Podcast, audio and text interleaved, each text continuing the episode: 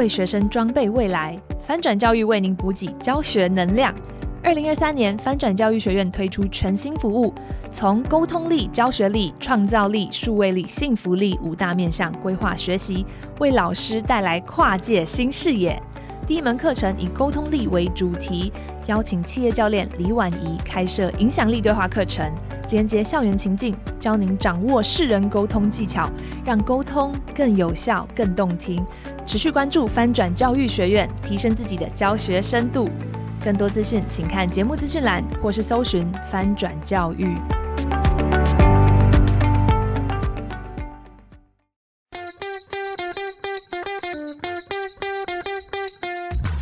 教学要给力，班级经营先搞定。学校操烦的大小事，专家达人一点你就通。欢迎收听。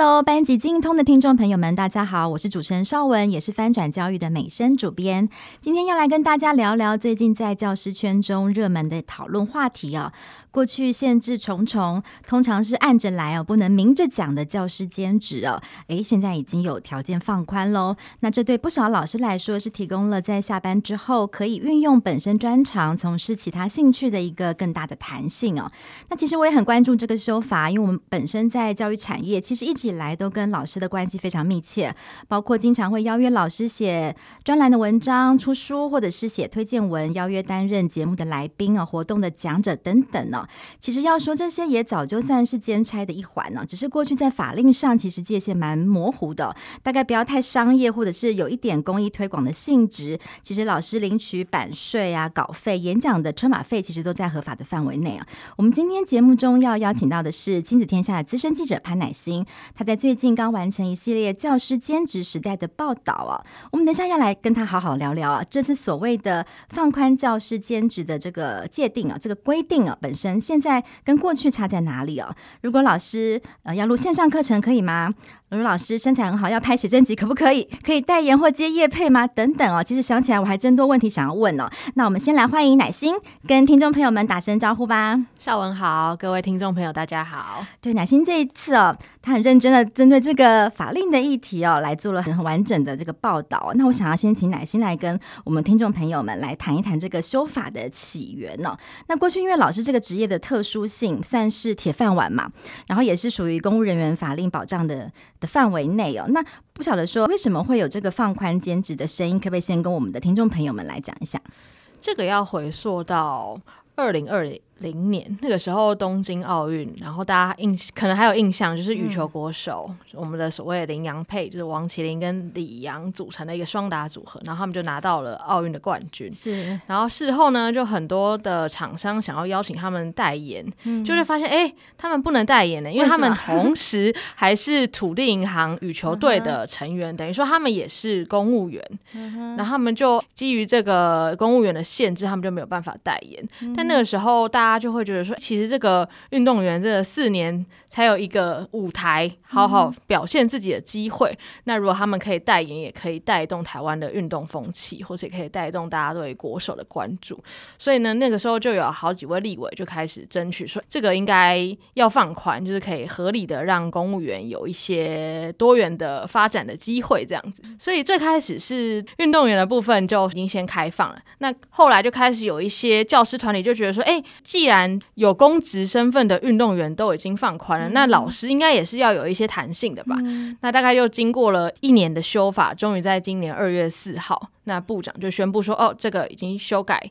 公职教师兼职条例，那就是确定说有条件的放宽这个兼职的规定。”就是缘起于这个麟洋配哦，我们的台湾之光嘛。那当然，我们知道这次其实修的不只是公务员服务法的这个修正草案，它后面这个针对老师的部分修的是。国立各级学校兼任行政职务教师的兼职处理办法，以及公立各级学校专任教师兼职处理原则。意思就是说，针对的是。呃兼任行政职的老师，还有专任教师哦，都有条件的放宽。其实，在看了一下法令，其实那个放宽的条件其实是差不多的啦。接下来要进一步来谈谈哦，在修法前后的差别哦。按照规定，它里面有特别的讲了呃一些但书，一些可以的部分哦，只要是职务上符合，不是经常及持续性的，以及不与本职抵触，也不会对本职学术名誉或尊严产生不良影响。大概这两大原则嘛，那基本上就是在二月四号起，所以老师都可以在下班时间从事以下职务。那我们先来讲一定可以的，好了，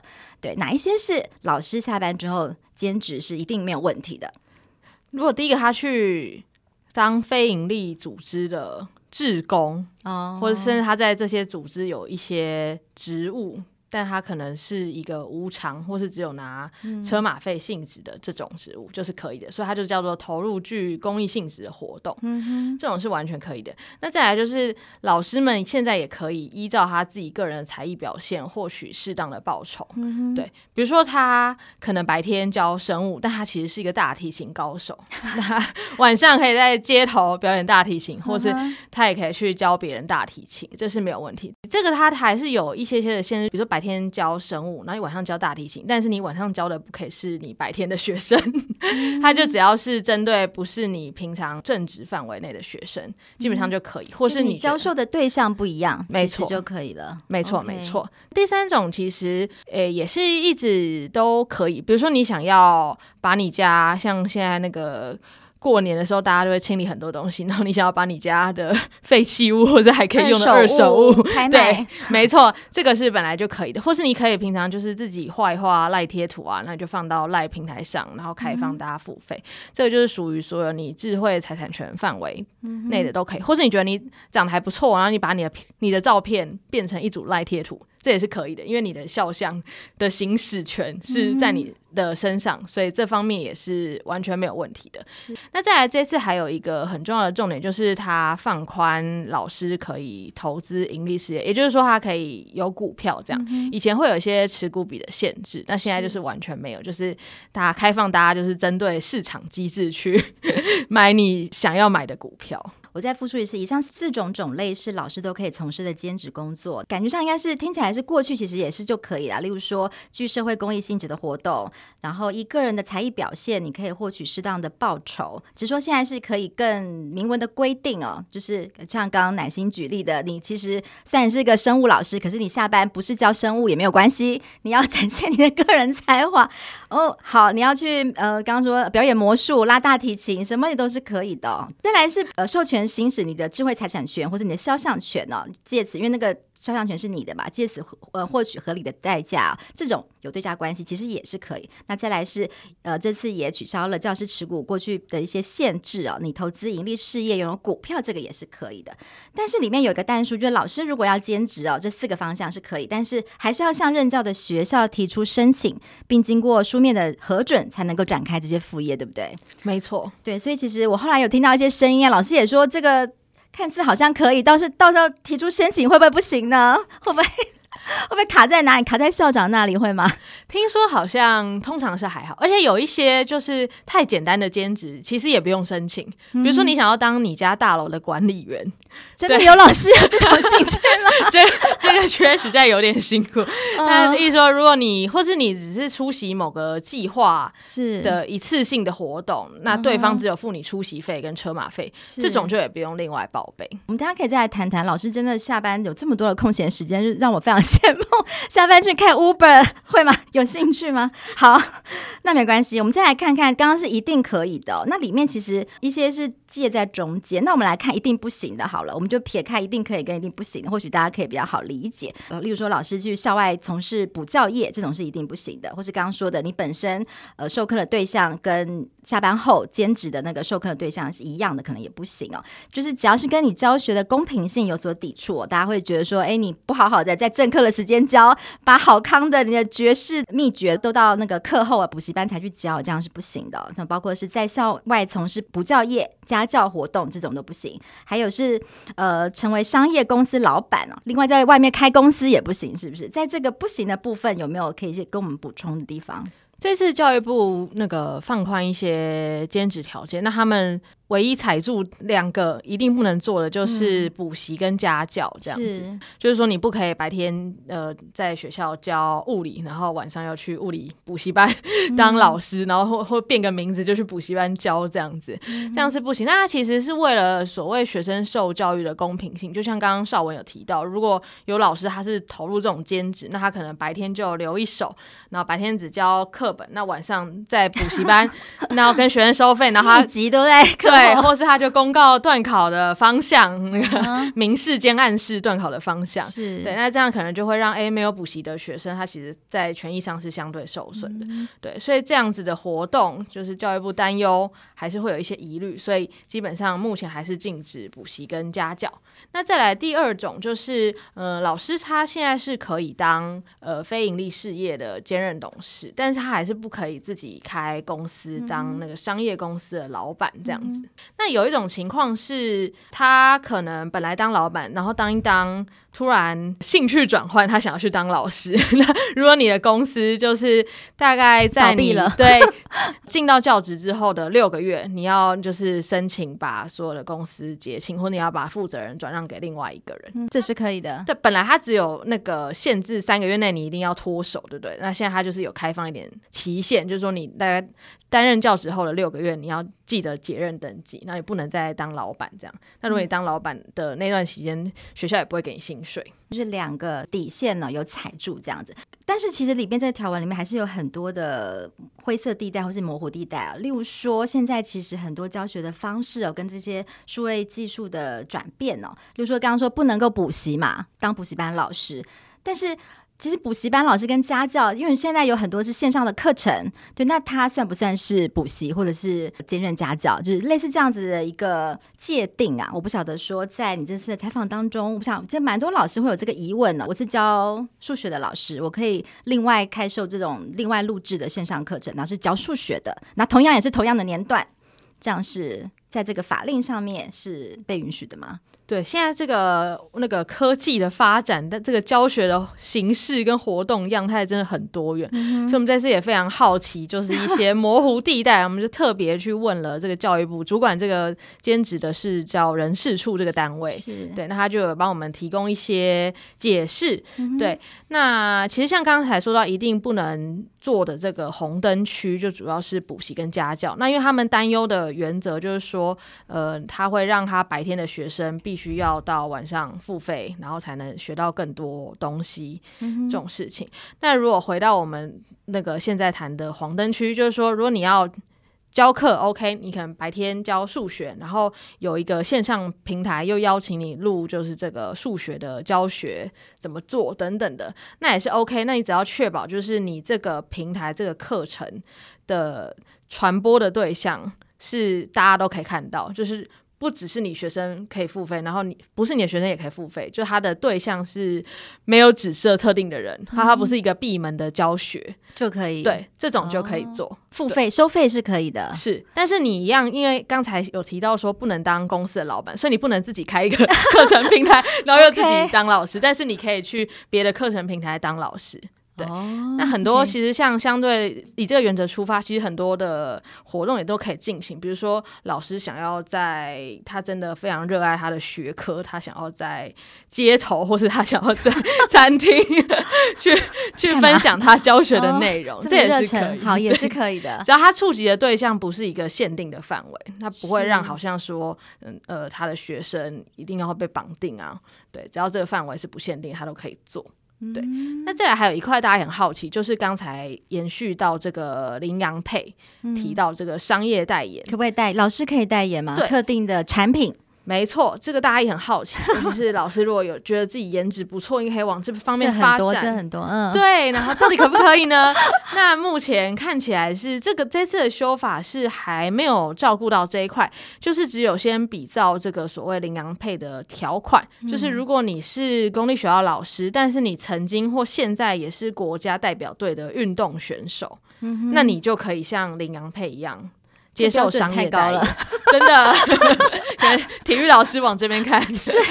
对。那如果你没有那么会运动，成为国手，所以只限国家代表队的运动选手。才有这个代言的资格了。目前上法令上是这样，并不是以颜值高低来决定可不可以接代言就对了。对。好哦，所以还是有一些限制哦，跟一些规范。那我觉得也是应该的哦。对，那我们再来谈一下，因为这次我们也搜集了很多老师的疑问。因为我觉得现在老师们真越来越有才华，不只是有颜值，也很多的斜杠的很多工的一些能力哦。所以老师们也很关心哦，自己不晓得这样做，而且蛮我发现也蛮多老师蛮想当网红的哦。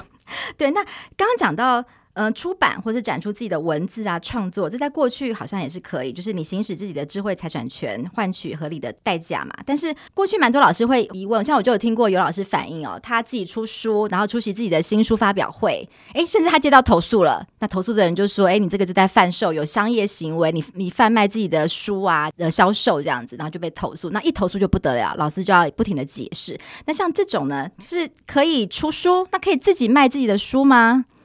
有这个，我们也有特别去研究过，到底是可 可以还是不可以？对那其实教育部有回归原则来解释，就是说，因为这个书是你的著作权、嗯、智慧财产权，嗯，对，所以你行使你的智慧财产权是 OK 的，所以你可以出书，然后你也可以出席你那个新书的活动，是对，或者你也可以在自己的脸书上说啊，我这个新书现在 特价，欢迎大家去平台买，对，哦、可以可以带一个销售链接。可以吗？没错，这些都是可以，但是有一些涉及到别的商业行为的，目前还是没有开放。比如说，你是自己出书，但是你的书里面可能有一半的广告，然后你开放别的商业公司说：“哎，我现在要出书，对对对，我这个一版给你多少钱？” 然后老师又自己跟那个外面的商业那个公司收钱，那这种它就会涉及到著作财产权以外的商业行为，那这种就是不行的。经过乃金这样的解释，算是蛮清楚。但所以我觉得也可以跟我们的不只是老师啊，我们的听众朋友，有些可能是一般的社会大众家长哦，就是大家在听完之后，也可以希望可以给老师们多一点空间跟弹性。其实现在也蛮多法令的放宽了，其实是可以开放老师可以把他的专业，可以不只是在课堂上，也可以跟更多的社会大众的民众做一些沟通以及分享。那不晓得说，在刚讲到创作讲课哦，我不晓得说还有哪一些可能是借在黄灯区哦，让大家比较呃游走在那个模糊。地带的部分可以跟我们再分享一下吗？这次还有放宽，还有一个很大的重点是让这个高中以下的老师很关心，也就是所谓你可不可以在教科书的出版社当编辑或是当顾问？嗯、对，那这一块有蛮大一部分的放宽。以前是如果你想要当这个教科书出版社顾问，你可能要有一些那个身份，比如说你曾经或现在是这个县市。辅导团的团员，或是你曾经在那个学科中心，对，或是你曾经是那个教科书的审查员，嗯、哼对，就他们认为你比较了解，然后你才你可以去兼这个职务就合理这样。那这一次的修法就是放宽，你只要是老师，然后你找得到 这个顾问的工作，有人找你当顾问，嗯、或者因为有人找你当审稿编辑，你就都可以做这样子。是，对，但它还是有一个小小的限制，就是说你不可以同时。是审查教科书的人，然后你又是某一家教科书或者学校单位的那个选用教科书的那个，要利益回避了。对对对，就你不可以自己球员兼裁判，嗯、就你自己审，然后你就说哦，这个很好，我们都选这个。嗯对，就只有这个小小的限制，所以对多数老师来说，是他从今以后就多了这个兼职的选项。好，我们刚刚讲了这么多一些放宽法律的规范哦，但我必须强调，也并不是说要鼓励老师一定要兼职啦。我觉得老师好好把自己的工作 做好，我觉得也是做好做满，是功德圆满。但我不晓得说，乃心这次采访这个这么棒的专题哦，你自己怎么看呢？就是你听到这个周遭老师们对于这样子修法的看法，是会觉得哇，这个现在法令放宽之后。他们的生活更精彩吗？还是会觉得，哎，其实还是怕怕的，觉得这个模糊地带有太多。就是虽然放宽，但是如果一被检举，人家也不管你这个法令有没有，就先给你检举一遭，我就麻烦就接不完了。我不想说老师的反应是什么。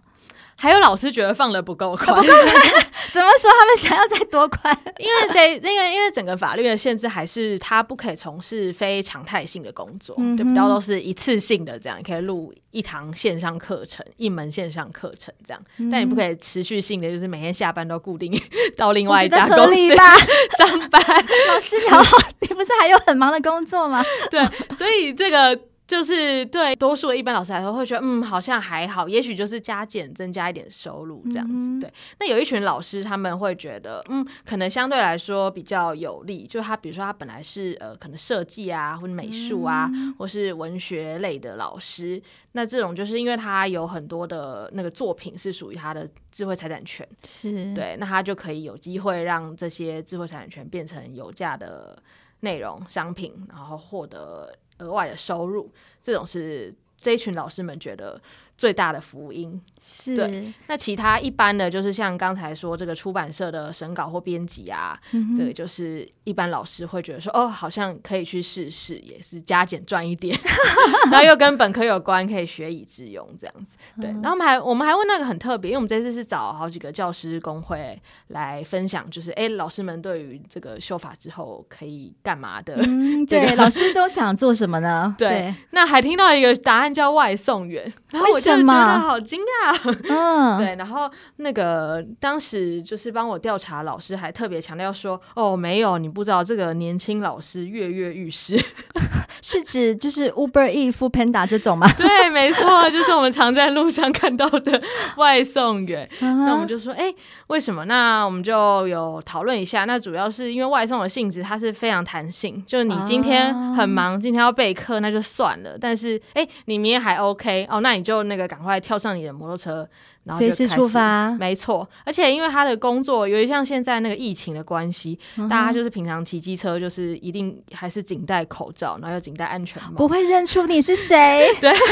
不会发现是老师，你来帮我送晚餐吗？对，如果送到学生家，好像蛮尴尬的，真的。然后又。这是不是一个心情上的转换，是吗？又不太需要太多的脑力，花的是体力。没错，没错。因为像，比如他可能。会觉得当外送员还比较轻松，比起在学校 艰辛苦的 行政职。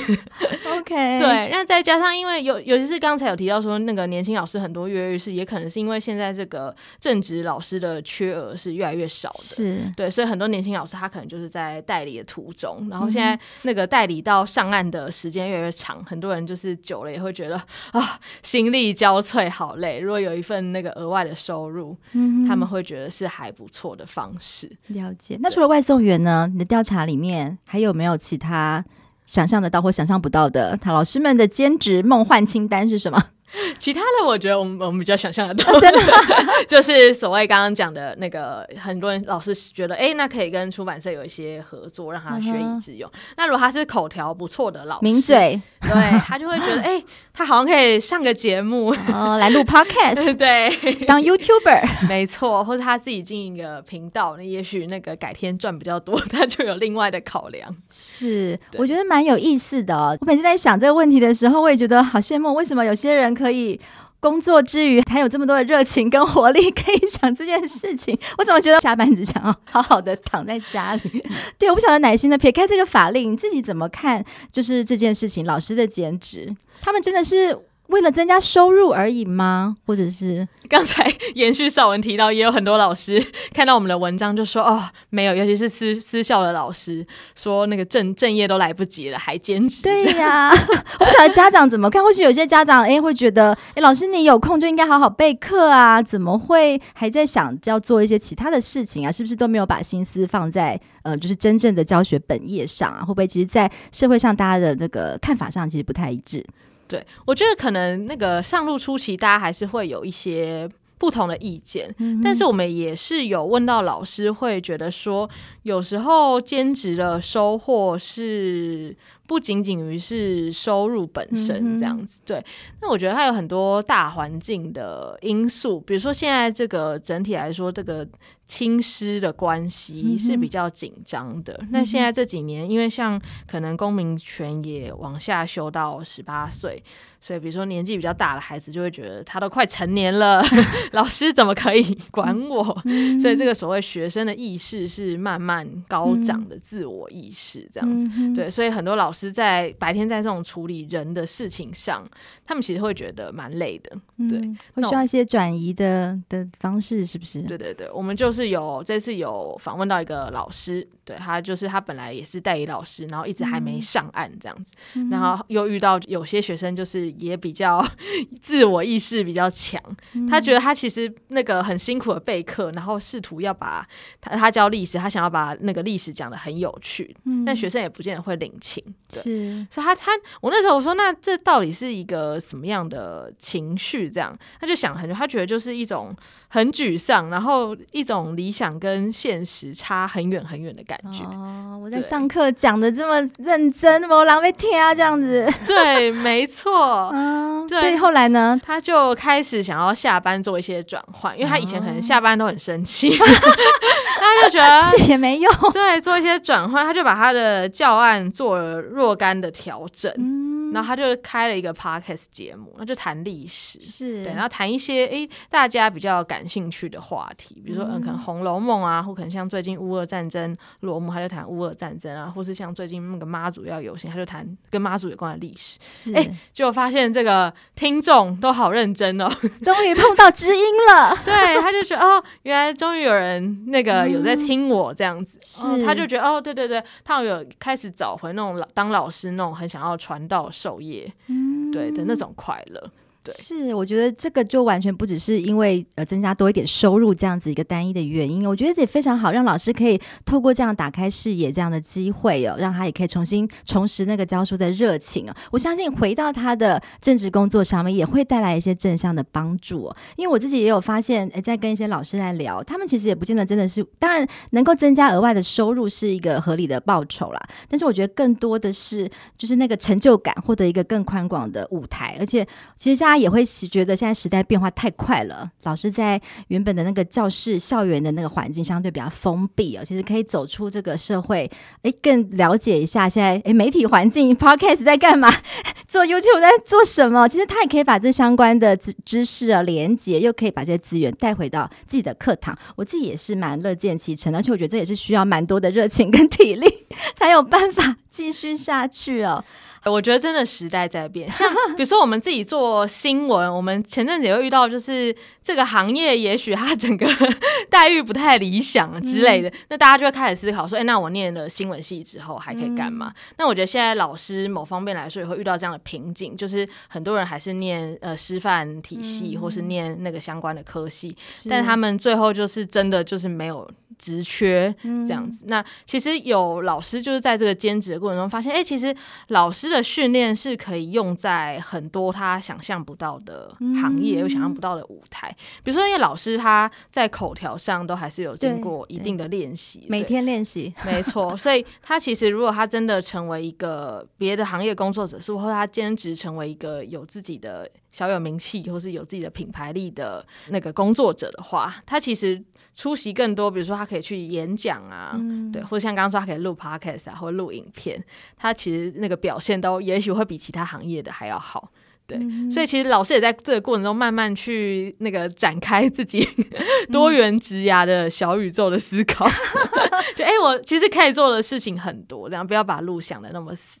我觉得挺好的啊，而且鼓励老师也可以自主学习，发挥他多元的才华嘛。不只是期待学生有多元表现，老师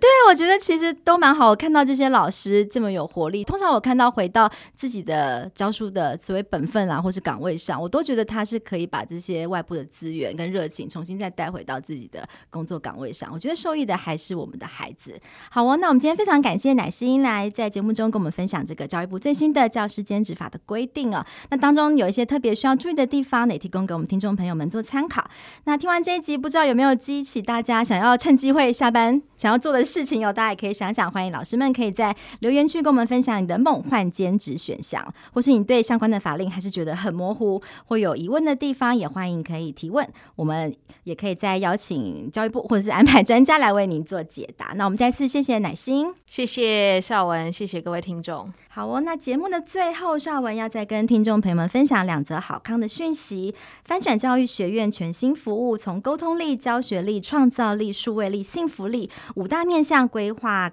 课程，为老师带来跨界新视野。第一门课由企业教练李婉仪主讲的影响力对话，教你掌握世人的特质，有效达到同频沟通。那课程内容请上翻转教育网站查询。那另外是阅读理解 Junior 少年版的三月号哦。本集邀请到的是客座总编辑蔡宇哲，透过心理学角度搭配生活情境的文章、漫画，还有任务学习单，协助老师带领孩子们重新探索学习的乐趣哦。相关讯息都可以上我们节目资讯栏中，都可以见到所有的讯息。那我们班级经营通节目，下次见喽，拜拜。